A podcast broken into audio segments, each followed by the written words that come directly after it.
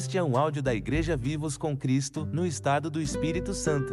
Para saber mais, acesse nosso site vivoscomcristo.com. Glória a Deus, queridos. Como já havia pré-anunciado no, no grupo, eu vou falar sobre, ministrar sobre aprendendo a ouvir e a ser guiado pelo Espírito em dias de adversidades. É lógico que o Espírito não nos guia apenas nos dias de adversidades. Ele nos livra, ele nos guia em momentos, em situações que vão nos fazer escapar das adversidades também. Por isso que a Bíblia diz que todos os que são filhos de Deus são guiados pelo Espírito de Deus. Então essa é uma garantia. E você pode declarar por si mesmo: Eu sou guiado pelo Espírito. Eu sou guiado. Talvez você pense, mas eu nunca ouvi a voz audível de Deus, eu nunca, eu nunca fui tão assim instruído, ou eu nunca tive uma experiência tão marcante. Mas, queridos, às vezes você nem está percebendo, mas tem momentos que você está sendo guiado por Ele e você não percebe. Mesmo porque Jesus, quando Jesus, é, é, encontrou com os discípulos, soprou o Espírito, né, simbolizando o novo nascimento. E uma vez que você nasceu de novo em Cristo, você é uma nova criatura, você tem um Espírito vivo dentro de você, vivo, sustentado não por uma, uma natureza humana, mas sustentado pela justiça divina de Cristo, que é eterna e subsiste pelo sangue que é eterno. Amém? Então, o que nos mantém vivos é muito mais do que um corpo, o que nos mantém vivos é a justiça de Cristo entender a justiça de Cristo, que é um presente para nós, que é uma dádiva, que é algo que Ele nos deu, porque Ele recebeu algo que era nosso, o nosso pecado, a nossa velha natureza. Para nós recebermos o que é dele, a vida dele, a natureza dele, a natureza divina que, que rege a vida de Cristo, que, que instrui a vida de Cristo, que inspira a vida de Cristo. Imagina, Cristo Jesus, ele é inspirado pela divindade, porque ele é divino, ele é Deus. Amém. E nós recebemos desse DNA essa verdade. Sobre toda a nossa vida cristã, a parte desse lugar que nós estamos. Nós não estamos em Adão, nós não estamos é, no homem velho, nós estamos em Cristo. Sabe, a partir do momento que que a gente começa somente ser instruído por regras, por o que deve fazer, o que não deve fazer, você está às vezes desprezando aquilo que te inspira. A vida é muito mais inspiradora e a vida sempre vai nos guiar por a, a vida vem, sempre vai nos guiar. A vida é a própria vida de Deus, vai sempre nos guiar por caminho que nós devemos andar ou aquilo que nós precisamos fazer. Porque tudo que Jesus fez, ele falava assim: não sou eu quem faço, mas é o Pai que está em mim é quem faz as obras. Para que nós venhamos falar: não sou eu que faço, mas é Jesus que está em mim quem faz as obras. Então a gente vai tomando essa consciência de tal forma que nós vamos fazer e sendo, estando certo, não sou eu. Não. Qualquer coisa, queridos. Amém? Então, a nossa vida, ela tem que partir desse lugar, desse, é, desse ambiente, porque quando Jesus soprou na vida, a, o Espírito, soprou o Espírito sobre eles e, e falou: Recebei a minha paz. A paz seja com vocês. Pronto, que paz é essa? Essa paz não tem a ver com a ausência de guerras, essa paz não tem a ver com ausência de perseguição, essa paz não tem a ver com ausência de aflições, mesmo porque depois os discípulos foram tremendamente perseguidos. E vocês acham que eles foram roubados na paz? Vocês acham que eles foram roubados na paz que Deus deu a eles, que Jesus deu a eles? Não. E é por isso que nós precisamos estar conscientes que essa paz é um presente. Paz que excede todo entendimento. Paulo ele fala assim: olha, não andeis ansiosos por coisa alguma, antes sejam conhecidas diante de Deus todas as vossas petições, com súplicas e ações de graças. Com súplicas e ações de graças. E ações de graças. Você orou por uma situação, sua posição agora é agradecer. Por que você agradece? Porque Deus te ouve. Você agradece porque você é cuidado por Ele. Você agradece porque Ele sempre vai te livrar. Porque ainda que você passe por, pelo vale da sombra da morte, Ele vai estar com você. Baixa só um pouquinho. Ainda que você passe pelo vale da sombra da morte, eu estarei com você, ele fala. Amém? Então, é, é essa consciência, essa verdade, dessa paz. Porque ele fala assim: olha, com súplicas e ações de graça. E a paz que excede todo o entendimento guardará os vossos corações. E a Bíblia diz: guarda o teu coração, porque dele procedem as saídas de vida. Amém? Eu queria abrir com vocês lá em 2 Reis. Para você. No capítulo 6. Para você.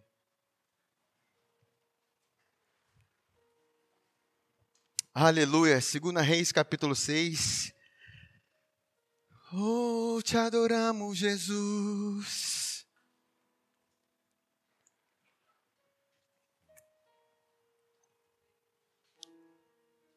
Oh, tu és bom, Jesus.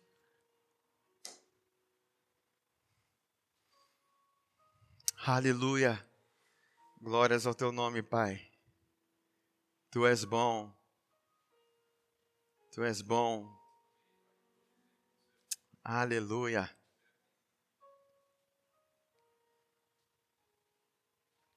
Segunda Reis capítulo Segunda Reis capítulo 6, versículo 8. Diz assim: O rei da Síria fez guerra a Israel. E em conselho com seus oficiais disse: Em tal e tal lugar estará o meu acampamento. Mas o homem de Deus mandou dizer ao rei de Israel: Guarda-te de passares por tal lugar, porque os sírios estão descendo por ali. O rei de Israel enviou tropas ao lugar de que o homem de Deus lhe falara e de que o tinha avisado e assim se salvou, não uma, nem duas vezes. Olha que interessante mesmo, porque é, o homem de Deus aqui, é, que é Elias, representa o Espírito Santo na nossa vida. Em situações em que ele nos guia, e nós somos guiados pela paz. A Bíblia diz que a paz que guarda o nosso coração, ela nos guia. Isaías 55 diz assim: Vocês vão sair com alegria e em paz sereis guiados. Mas à medida que você está tomando uma decisão e você perde a paz ou aquilo, é um sinal de Deus para você na sua vida. À medida que você está andando por um caminho, você tem paz para seguir aquele caminho, é porque você está no, no caminho certo, Deus está te guiando. Amém? Sabe, nós precisamos entender os sinais. Mesmo porque nós entendemos muito bem quando a paz é roubada, não por causa de uma circunstância, mas lá no nosso coração. Por que, que eu estou sentindo isso? Por que, o meu coração está apertado assim? Por que, que eu estou sendo assim, um coração fechado? E nós precisamos perceber. E situações que nós precisamos decidir, e nós não sabemos qual decisão tomar, nós precisamos orar e pedir direção a Deus. E nem sempre na decisão que Deus vai nos guiar, é o caminho que a nossa é o caminho que nós estamos planejando, às vezes é um caminho muito mais que parece mais difícil, mais longo, mas é o caminho que Deus está nos guiando. Certo? Porque quando nós estamos andando em paz e sendo guiados pelo Espírito, Pode ser que ele fale com você, pode ser que ele te direcione é, é, na, na, no literal da palavra, mas o, o guiar do Espírito, lá, o ser guiado, lá no grego fala com aquele que pega pela mão e te guia. Igual uma criança, né? Está guiando, vamos atravessar, vamos para tal lugar. E como é bom nós andarmos assim e termos essa consciência e termos essa humildade de reconhecer em ser guiado pelo Espírito. Precisamos ser guiados em todo momento pelo Espírito. Guiados naquilo que vamos pensar. Eu oro a Deus sempre que, que eu vou ministrar, é, que o Espírito Santo me tome pela mão e me guie naquilo onde eu devo andar e aquilo que eu devo falar. Amém? Porque quando eu confio nele, vai vir coisas que eu nem planejei, vai vir situações que eu nem criei, porque não tem a ver comigo, tem a ver com Ele, tem a ver com aquilo que Ele nos instrui, porque Ele sempre vai nos guiar para caminhos de paz. Então, perceba aqui que o rei da Síria fez guerra contra Israel. E queridos, vamos trazer para a nossa realidade: existe um, um adversário das nossas vidas que ele anda de redor, bramando como um leão, querendo nos tragar. Então, você nasceu de novo, você precisa entender que você está em uma guerra. Nós sabemos que nós somos mais que vencedores por aquele que nos amou, mas você está na guerra. Por que, que eu falo isso? Porque você precisa andar sóbrio e vigilante. Sóbrio, o que, que é sóbrio? Porque quando eu penso a palavra sóbrio, é você estar emocionalmente em paz. Amém. Emocionalmente em paz, sem instabilidade na sua alma. Não vão, não vão tirar a alma do nosso processo, não, que a alma é importante. A alma precisa estar alinhada ao Espírito. Ela precisa estar de mão dadas com o Espírito. Porque nós percebemos quando nós estamos desajustados. Nós percebemos quando nós estamos aflitos. Por isso que nós precisamos de nos refugiar. Hebreus capítulo 6 fala: é, lance mão, pegue a esperança proposta, que ela é uma âncora para a sua alma. O que, que é âncora? Âncora é aquilo que sustenta um barco, para que o barco não fique sendo levado pela maré de um lado para o outro. Amém? Então, a âncora da nossa alma é a esperança, é a certeza de, de que Deus está com você, de que você está nele, de que ele tem promessas gloriosas para a sua vida, essa certeza, essa verdade. Porque nós, quando nós estamos sem essa expectativa, sem essa esperança, nós ficamos meio angustiados. E, e não percebemos os sinais na nossa alma que estão lá acendendo alertas. Aí você, ao invés de se render a Deus, ao invés de se render a Ele, vá para o quarto, tire um tempo com Ele, fale com Ele, se relacione com Ele, medite nas Escrituras, traga a palavra na sua boca. E são momentos que você vai fazer o que? Estabilizar a sua alma. Você vai fazer com que a sua alma se aquiete. Porque uma alma agitada, queridos, não vai ouvir Deus. Amém? Deus te deu a paz para que você se sujeite a ela, para que você esteja alinhado a ela. Porque na hora da agitação nós queremos é, é, ver um filme, queremos ver Instagram, queremos ver e fazer isso, ver, fazer aquilo, fazer aquilo outro, mas o que mais necessário para fazer nós não fazemos, que é estar nele ali em comunhão. Sim ou não? E isso é constante, nós precisamos entender, nós somos guiados pela paz e nós precisamos dela. Nós precisamos dela. Precisamos dela, e ela é importante, viu? Como que ela ajudou o, o rei de Israel, a nação de Israel, em momentos em que o rei da Síria fazia guerra contra ela. O, o Eliseu, que é o símbolo do Espírito Santo, fala assim: olha, o, o vai para cá, porque o rei da Síria está armando uma emboscada. Está armando uma armadilha. Queridos, vamos pensar. Existem laços do passarinheiro. A gente não tem noção de quantos laços, de quantos laços que são cortados na nossa vida, de quantos livramentos que nós passamos na nossa vida. Oh.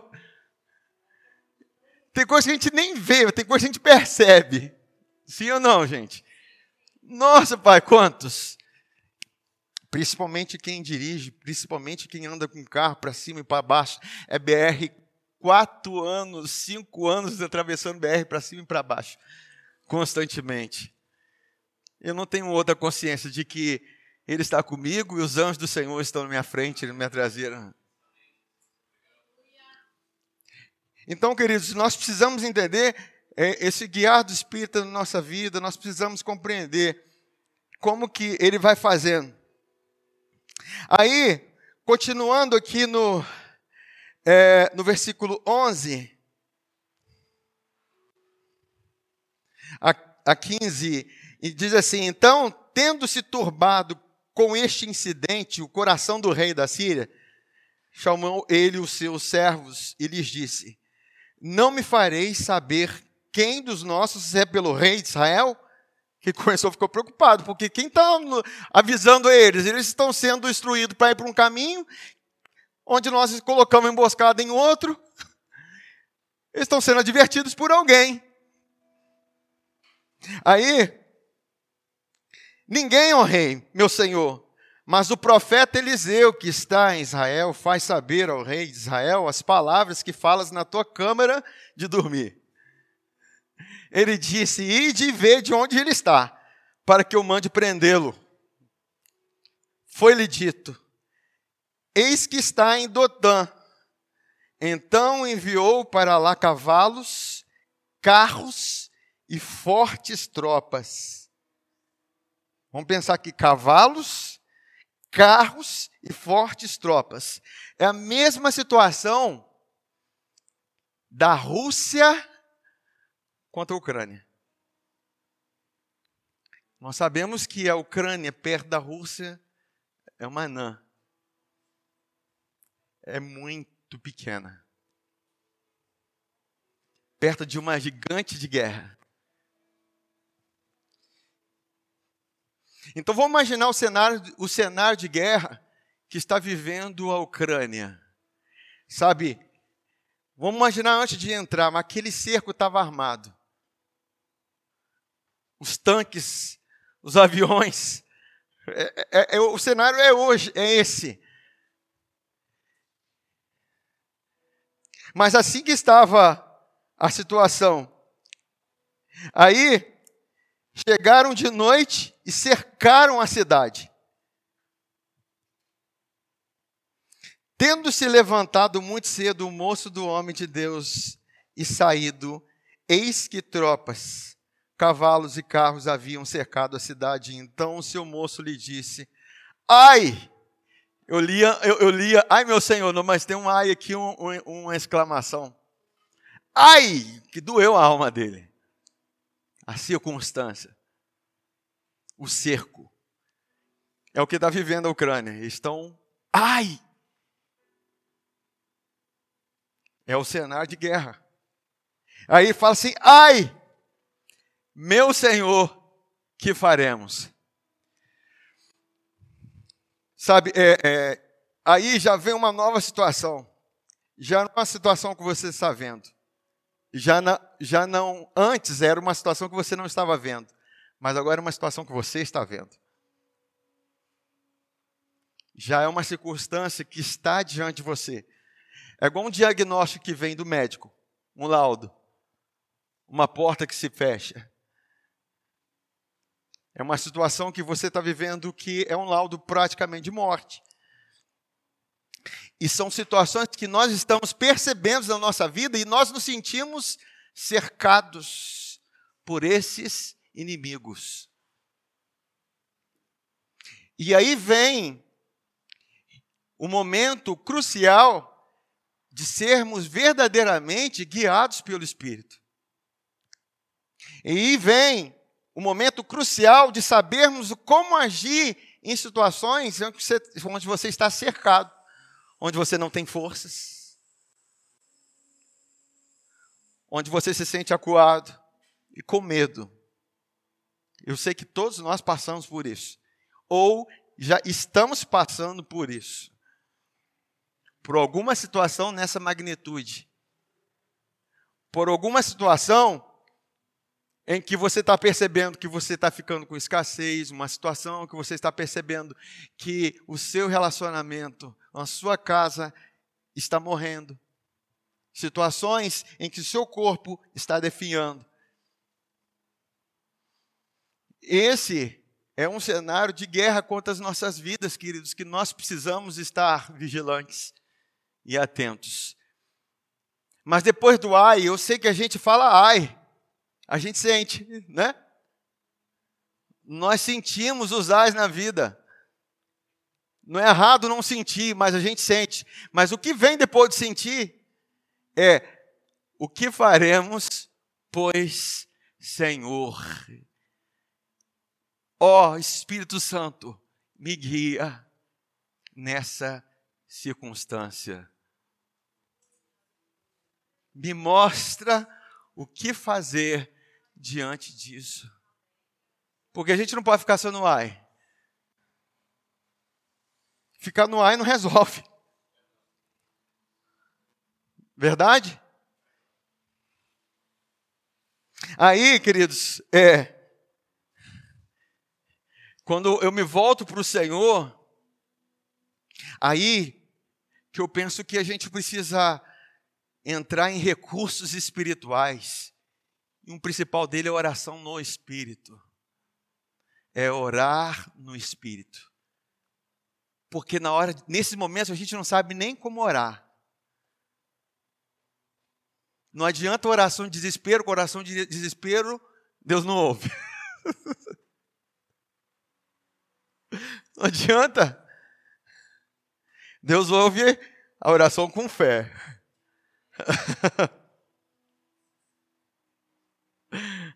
Porque nesse momento, se você for levado de uma parte para outra, como o vento leva o mar, as ondas do mar, a Bíblia diz: ó homem de pensamento dobre, como que vocês pensam que vão receber alguma coisa do Senhor? Homem inconstante em todo o seu caminho. Então Deus quer de nós a constância por meio da paz que Ele nos dá. Deus quer de nós a constância por meio do Espírito que Ele nos dá. E é nesse momento que nós precisamos entregar-nos à oração em línguas. Às vezes são situações que vão ser minutos de oração em línguas. Tem situações que pode ser horas de oração em línguas. Tem oração, tem momentos que pode ser dias de oração em línguas e pode ser momentos que vão ser anos de oração em línguas. Mas uma coisa é certa: nós não vamos chamar para retroceder. Porque a Bíblia diz que o meu justo viverá pela. E se ele recuar, a minha alma não tem prazer nele. A Bíblia diz. Nós fomos chamar para avançar. Nós fomos chamados para avançar. Aí, no versículo 16, diz assim: Ele respondeu, o Espírito responde para nós: Não temas. Eu quero começar só com essa palavra, não temas. Sabe, quando Deus fala não temas, ele sempre vai ser seguido, porque eu estou contigo. Eu estou com você. Isso já é um grande motivo para a gente pensar. Por mais que nós estejamos em situações em que o perigo é eminente, a, a, a morte é questão de, de tempo, mas nós precisamos ouvir a voz do Espírito. Ele nos guia, ele nos assiste nas nossas fraquezas. Nós não sabemos nem orar como convém, mas o Espírito intercede por nós.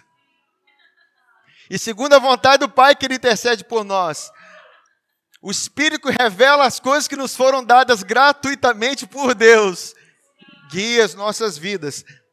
Aí, em Hebreus capítulo 2, versículo 14 e 15, porque depois eu volto no 16 lá.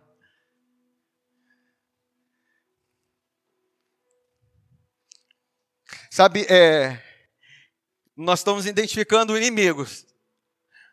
Agora, vamos perceber e identificar como que o inimigo age, esse adversário, e como que nós recebemos o escape. Porque você percebe que o medo é instaurado nessas circunstâncias de morte, nesse cerco. O medo é instaurado.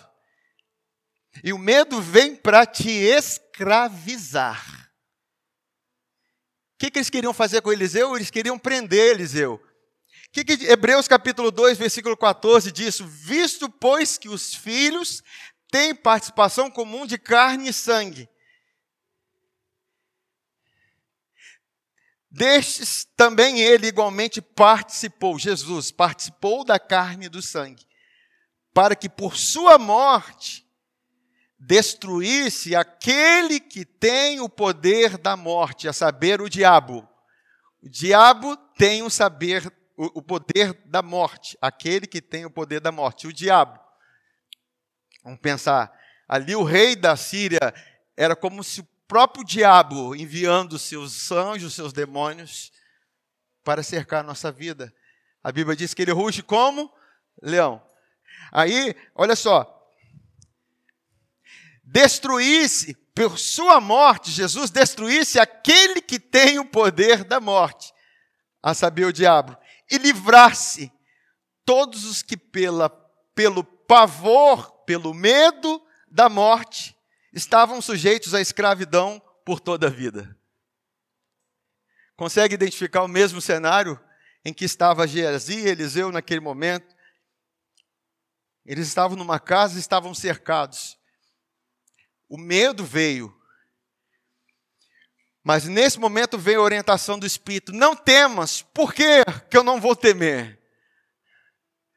Não temo, porque eu sei porque o verdadeiro amor que foi manifesto em Jesus, na sua morte, lança fora todo medo.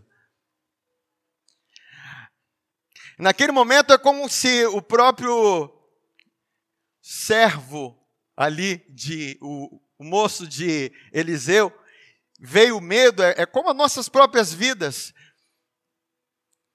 E ele participou daquele momento da carne no sangue, daquilo que é natural. Porque que nos, o que tenta nos escravizar são as coisas naturais, da morte, desse mundo caído. Quando você está olhando a circunstância, você está olhando o problema, você está enxergando aquele gigante. E você está participando da carne e sangue. Porque nós sabemos que nós não fomos chamados para andar por vista, mas por fé. Participar da carne e sangue não é somente você andar na carne, é você participar dessas coisas naturais e andar nelas, sem perceber que você precisa ser guiado pelo Espírito sem perceber que você precisa ser guiado pelo Espírito e andar por fé e não por vista. Percebam? Baixa isso um pouquinho. Aí, ele fala que pela morte de Jesus, destruísse aquele que tem o poder da morte. Aqui a palavra destruir é como se fosse torná-lo desempregado. Ele perdeu o emprego dele. O diabo está desempregado. Ele está desempregado em querer colocar medo em nossas vidas, em querer nos escravizar. Infelizmente, por causa de doutrinas erradas, os homens acabam se sujeitando a esse medo da morte. Quando se sujeita aos rudimentos do mundo, como a Bíblia diz, com não toques, não proves, não faça isso. E queridos, se a gente for olhar, o mundo que nós vivemos é um mundo caído. Se a gente for olhar mesmo, até aquilo que é orgânico está caído. E às vezes coisas de morte estão entrando na nossa casa. Por isso nós precisamos sempre, às vezes a gente precisa ser diligente em orar, abençoar, abençoar a nossa casa, abençoar a nossa vida, abençoar o nosso ambiente, abençoar a comida que você vai comer. Abençoe. Apóstolo Paulo fala que é, nós, tudo nos é lícito comer sendo recebido com, com ações de graças. Porque pela oração e pela palavra são santificados. Nós somos santos por causa do sangue de Jesus. E nós precisamos estar é, sendo guiados por Deus para não nos envolver com coisas de morte. O pecado é coisa mortal, queridos. Nós sabemos disso. Não ficamos assim apontando o pecado, mas o pecado, ele é algo mortal na nossa vida. Ele vai corroendo a nossa alma, a nossa vida e vai destruindo a nossa alma. E é um cerco que o inimigo tenta para minar a nossa, a nossa vida. Só que nós precisamos nos posicionar em quem nós somos. Quem nós somos. Nós morremos com Ele. A morte de Jesus aponta para a nossa morte, a morte do velho homem a morte de quem nós éramos. Como eu posso, mesmo tendo o perdão glorioso, que é eterno diante de Deus, me sujeitar em escravidão pela morte? Porque a Bíblia diz que a morte reinou por meio do pecado.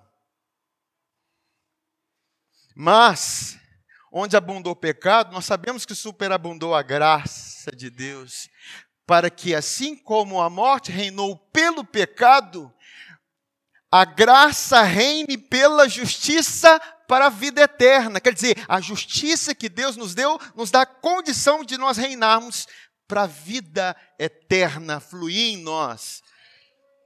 Amém, queridos?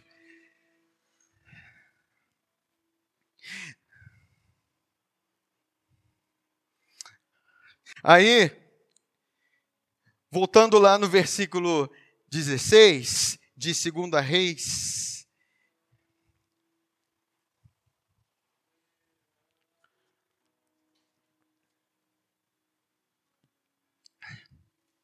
Quando disse, ele respondeu: Não temas, porque mais são os que estão conosco do que estão com ele.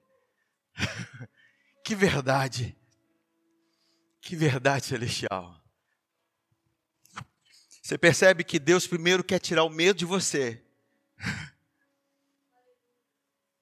Tirar da escravidão do medo. Para te mostrar coisas maiores e melhores. Quando Deus revela o seu amor, o seu perfeito amor, é porque Ele quer te revelar coisas maiores e melhores. Ele quer te mostrar coisas celestiais. Aí no versículo 17, ora Eliseu orou Eliseu e disse: Senhor, peço de que lhe abra os olhos para que veja. o Senhor abriu os olhos do moço e ele viu que o monte estava cheio de cavalos e carros de fogo em redor de Eliseu. Queridos, vamos perceber como que Deus age em nossas vidas. Ele arranca o medo do nosso coração, revela o seu amor por nós, porque somente o amor dele pode arrancar fora o medo, o amor que foi expresso na morte de Jesus, aquele que veio para destruir, aquele que tem o poder da morte para escravizar nossas vidas, porque nós não fomos chamados para ser escravizados. Deus não nos deu o espírito de medo. Deus não nos deu um espírito de medo para estar outra vez atemorizados, mas o espírito de adoção, pelo qual clamamos Abba Pai. Aí percebam, carros e cavalos de fogo. oh, que coisa maravilhosa! De repente, ele viu, uau, tem muito mais! Sabe o que, que Deus fala conosco? Os seus olhos naturais estão vendo uma realidade.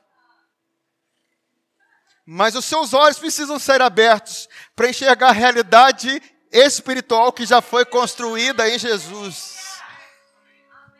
Nós estamos vendo a fraqueza. Apóstolo Paulo falou assim: Eu vou me gloriar nela, porque tem glória para mim. Onde abundou o pecado, superabundou a graça. Ele está mostrando: olha, o cenário humano é de morte, mas olha o que Deus tem no espiritual para nós, gente. Olha a verdade revelada em Jesus. Olha aquilo que ele conquistou através da sua morte.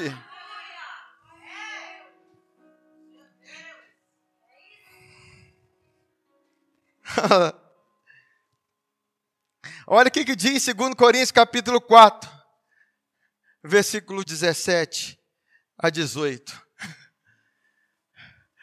Porque a nossa leve e momentânea tribulação Eliseu, quando olhou para aquela realidade, Eliseu é, é o, o, o Geazi, olhou para aquela realidade e deve ter pensado nesse versículo aqui, amém? Né? Lógico que não. Ele viu assim: isso é leve e momentâneo. Perto de que está no espiritual, é muito leve e momentâneo. Perto da glória revelada, é muito leve e momentâneo. Perto daquilo que está preparado nos céus para mim é leve e momentâneo. Aí ele diz assim: olha, leve e momentânea tribulação produz para nós um peso de glória acima de todo comparação. Ele deve ter, ele deve ter comparado assim. Estou vendo um cavalo aqui do exército assim, mas eu estou vendo um cavalo de fogo, dois cavalos de fogo, três cavalos de fogo, carros de fogo porque muito mais. A graça proveu muito mais do que a morte de Adão nos destruiu. A obra do Calvário foi muito mais poderosa do que a desobediência de Adão. Porque pela desobediência desobediência de um só homem, muitos morreram, mas muito mais pela graça e o dom que vem pela graça, muito mais receberam vida. E essa vida é para nós, é para você, querido, é para um de nós, para vivermos, usufruirmos com saúde, com plenitude, com paz, com graça, verdade.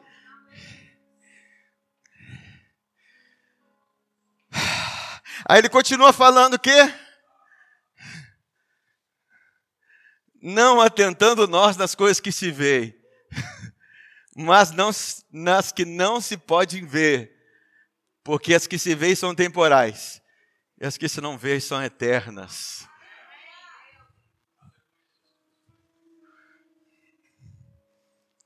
Por isso que o apóstolo Paulo ele fala assim: eu não cesso de dar graças a Deus por vós e de pedir que vocês sejam que Deus vos dê espírito de sabedoria e plena revelação em Jesus.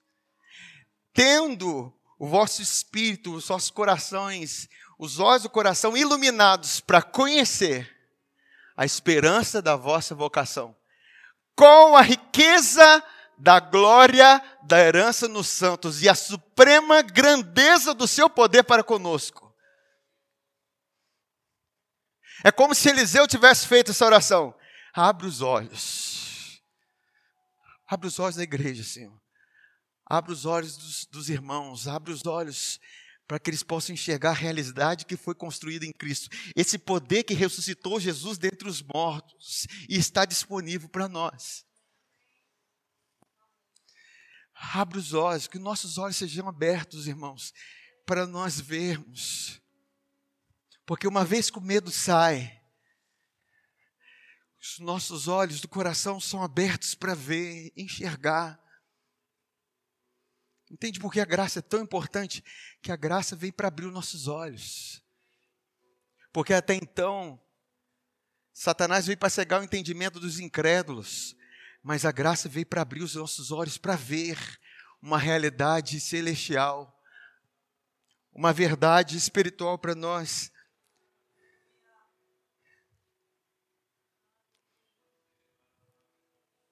Em Hebreus capítulo 12, no versículo, a partir do versículo 22, quando o moço olhou para o monte e viu carros. Interessante, né? Ele olhou para o monte e viu carros de fogo. Ele viu todo o exército celestial. Deus me trouxe para essa passagem aqui.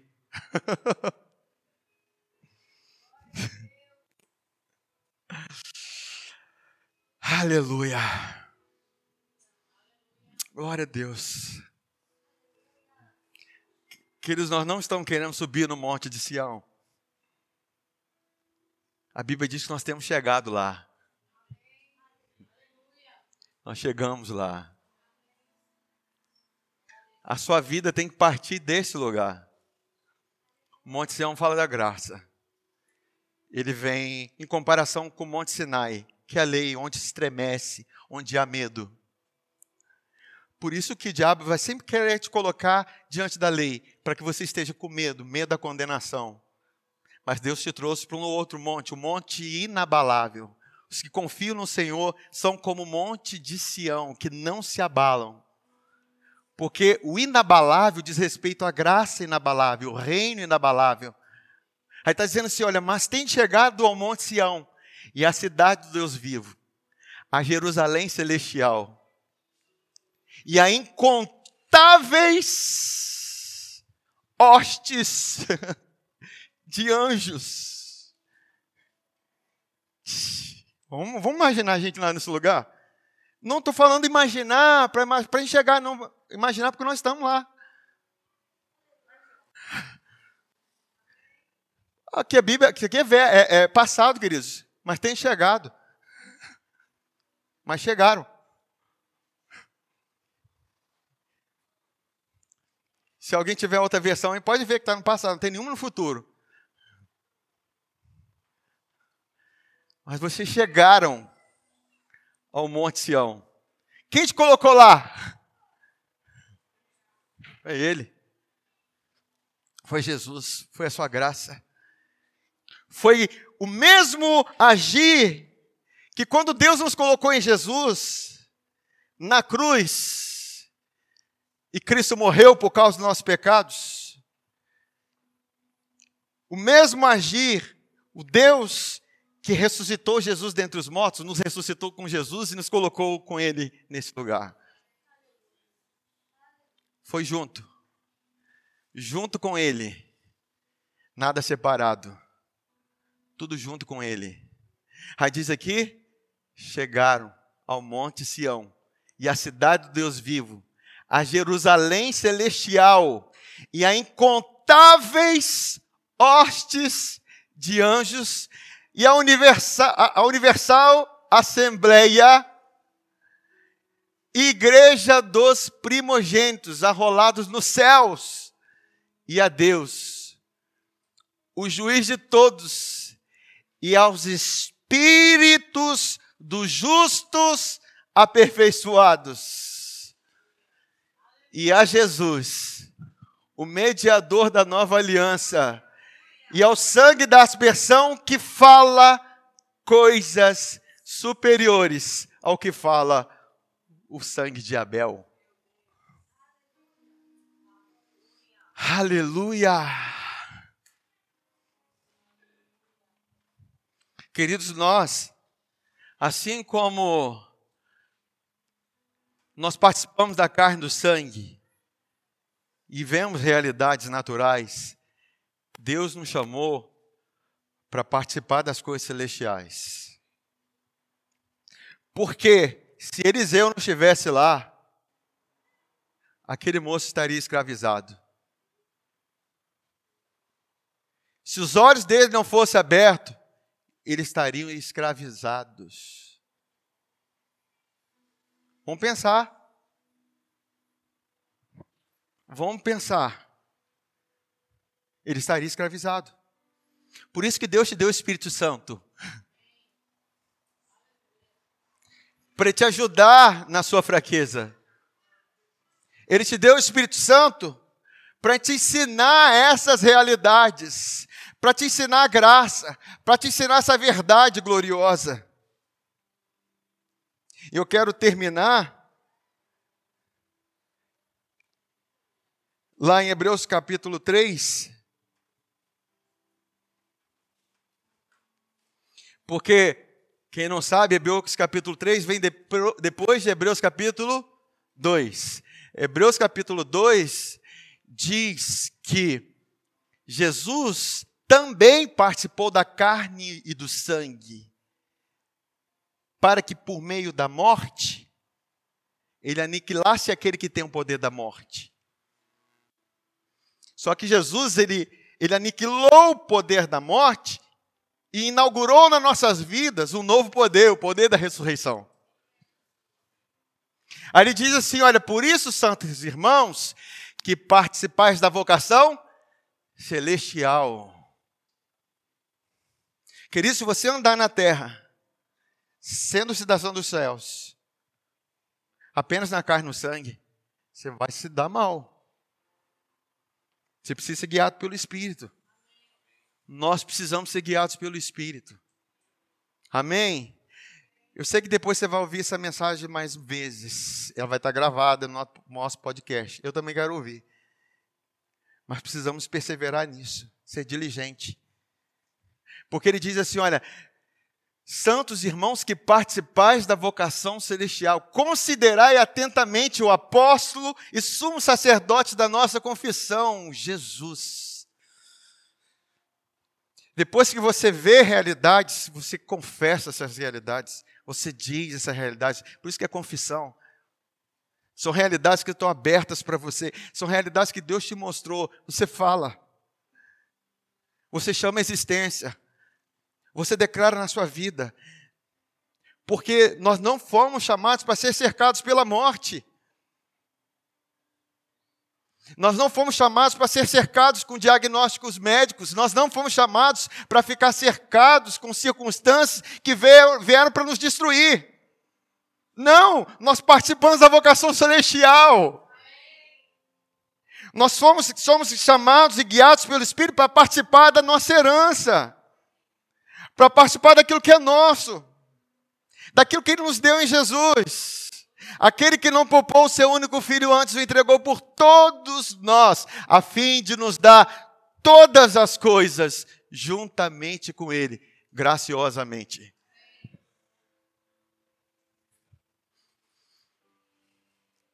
Você sabe qual cerco que o adversário armou com suas vidas, mas o Espírito Santo já mostrou você com a realidade que você está. Você sabe qual a realidade que Deus te mostrou. Eu sei que o Espírito Santo está falando individualmente com você, o seu coração.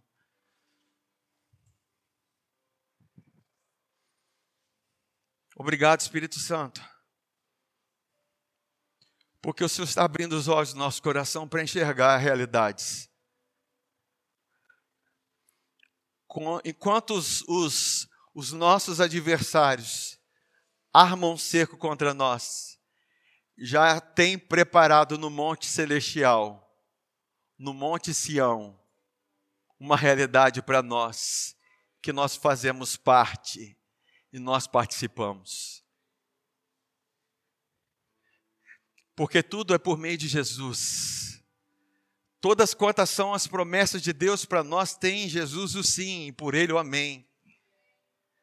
Pai, e a nossa oração aqui agora é que os nossos sejam abertos para cada realidade, Pai, para cada cerco que o adversário armou contra as nossas vidas, que o diabo armou contra as nossas vidas, que nós sejamos despertados e estejamos posicionados, aleluia, para agir conforme a visão celestial, para andar conforme a visão celestial que o Senhor tem nos entregue, a perceber essa verdade espiritual. Agora eu declaro, Pai, que os nossos adversários, eles estão cegos diante de nós e não enxergam as nossas vidas, porque nós não estamos mais na terra, mas no céu. Aleluia. Ele pode tocar carne e sangue, mas quando nós estamos no espírito, aleluia, o adversário não pode tocar nossa vida. Aleluia. Aleluia. Ele não pode nos ver nós nos tornamos invisíveis para o inferno. Nós nos tornamos invisíveis para o inferno. O inferno não pode enxergar nossa vida, porque aí nós entendemos quem nós somos. Nós nos posicionamos, Pai, na realidade celestial. Glória a Deus. A morte não nos encontra, porque nós fomos ressuscitados com Cristo, porque todo medo foi embora. Não somos escravizados mais Aleluia! Obrigado, Pai. Obrigado por essa verdade. No nome de Jesus. Aleluia. Amém.